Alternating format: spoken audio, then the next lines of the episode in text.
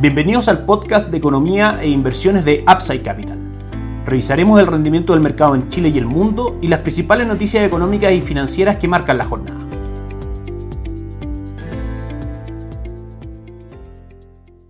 Muy buenos días, viernes 20 de agosto del año 2021. Soy Ramiro Gariano, les doy la bienvenida a otra edición más de Mercados en Upside Capital. Partimos rápidamente comentando el mercado local. Las materias primas el día de ayer hundieron al IPSA. El índice local se vio presionado a la baja por la caída de más de 7.5% de las acciones de CAP ante la caída generalizada de los precios de los commodities en el mundo. La fuerte reacción de las materias primas a señales desde Chile, la Reserva Federal golpeó con fuerza a los activos chilenos este jueves, hundiendo a la bolsa de Santiago. La habilidad del sector minero, de la mano con una fuerte caída del cobre, arrastra al IPSA que cerró al borde de los 4.300 puntos. Esto en un día volátil para las acciones globales. En medio de la liquidación global, el índice bursátil del país cerró con 4.310 puntos, con una variación del menos 0.72% respecto al cierre del día miércoles, con 18 de sus 30 componentes en rojo. Entre las mayores caídas de la sesión, CAP se dio un 7.59%, las acciones de Vapores y Ripley quedaron abajo también con un 2.19 y un 2.08% Sokimich retrocedió también un 2.05%. Por el contrario, el listado de las acciones que lograron cerrar en verde fue encabezado por SMU que elevó su precio en un 3.31%. A esta hora en nuestras pantallas, en línea, el IPSA, principal índice referente de Chile, sube un 0.15%.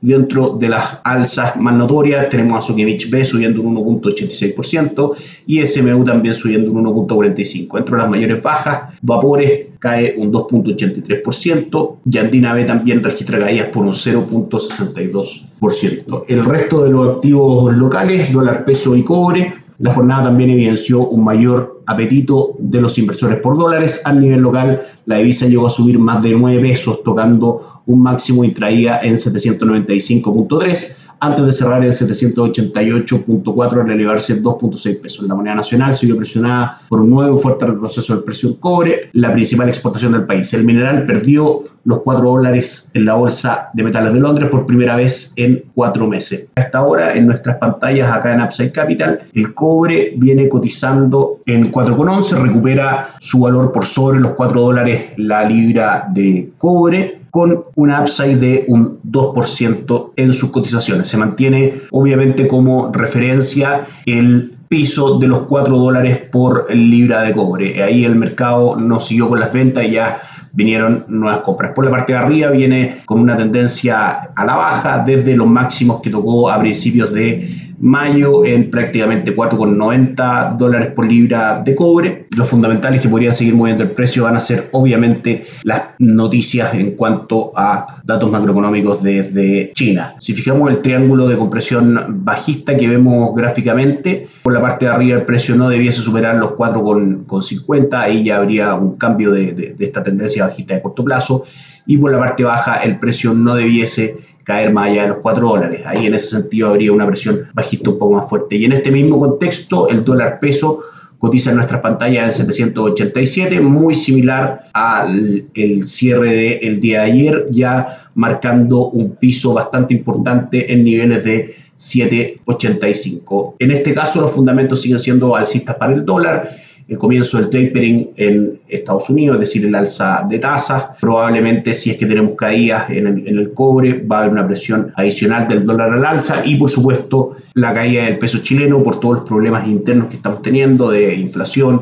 incertidumbre política, ayudan también a que el cruce dólar-peso tenga un sesgo mayoritariamente alcista. Les comentamos también que en Upside Capital somos asesores independientes de inversión y distribuidores de productos de inversión para personas y empresas que invierten en el mercado financiero tanto local como global. No administramos capital con instrumentos propios ni recibimos el dinero de los clientes, hacemos asesoría objetiva y sin sesgo, buscamos la mejor alternativa de inversión para cada uno de ellos y los ayudamos llevando sus inversiones a alguna de las administradoras de fondos asociadas con Upside Capital, como la Reinvial, Itaú Principal, entre otros. Luego mantenemos una constante comunicación con nuestros clientes, realizando supervisión y seguimiento a su estrategia de inversión y a sus operaciones a través de nuestro equipo de atención a inversionistas. Bienvenidos a una asesoría objetiva sin sesgo con una mirada global. Bienvenidos a Upside Capital. Suscríbete a nuestras redes sociales en LinkedIn, YouTube, Instagram y Spotify y visítanos en www.upsidecap.cl.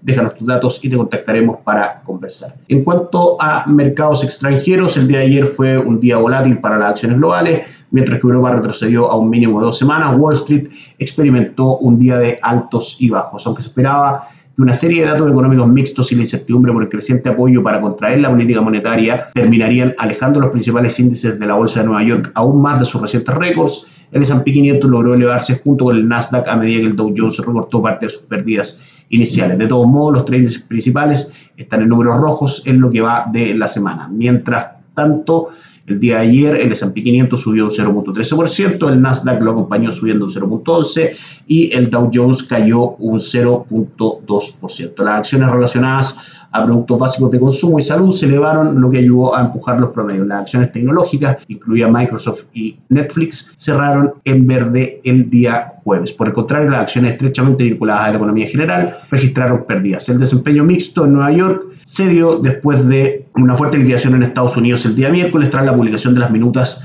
de la última Reserva Federal. En ellas, el Banco Central discutió comenzar a eliminar parte de los estímulos monetarios probablemente antes de fin de año a medida que la economía de Estados Unidos va cobrando pulso. Pese a que los funcionarios de la Reserva Federal reiteraron que la reducción no significa necesariamente un aumento inminente en las tasas, los principales promedios de las acciones estadounidenses continuaron relativamente debilitándose este día jueves. A la vez, los operadores estadounidenses asimilaron una serie de datos mixtos por el lado económico, por una parte las solicitudes iniciales por subsidio de desempleo alcanzaron un nuevo mínimo de 348 mil subsidios solicitados durante la semana, disminuyendo más de lo esperado con respecto a la semana anterior. Además, el índice de la Fed de Filadelfia, un indicador de crecimiento en la región, indicó una expansión de 19.4, la que estuvo por debajo del consenso de 22 puntos esperado por economistas encuestados por Dow En este contexto también Goldman Sachs recortó su pronóstico de crecimiento económico para el trimestre actual de 5.5% desde el 9% el día miércoles por la noche, lo que sumó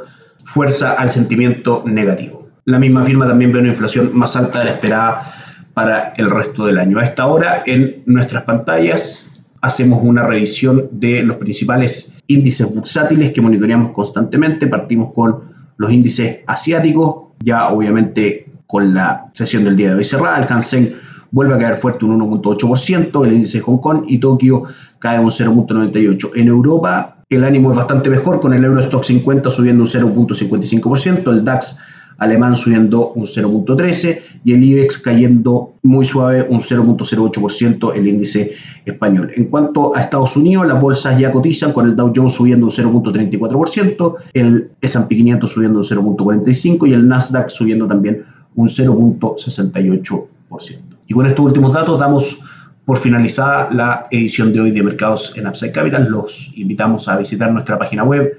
www.upsidecap.cl, suscribirse a nuestras redes sociales y contactarnos para poder brindarles a ustedes una asesoría objetiva, sin sesgo y con una mirada global para sus inversiones. Que tengan un excelente fin de semana. Nosotros nos volvemos a reencontrar el lunes. Chao, chao.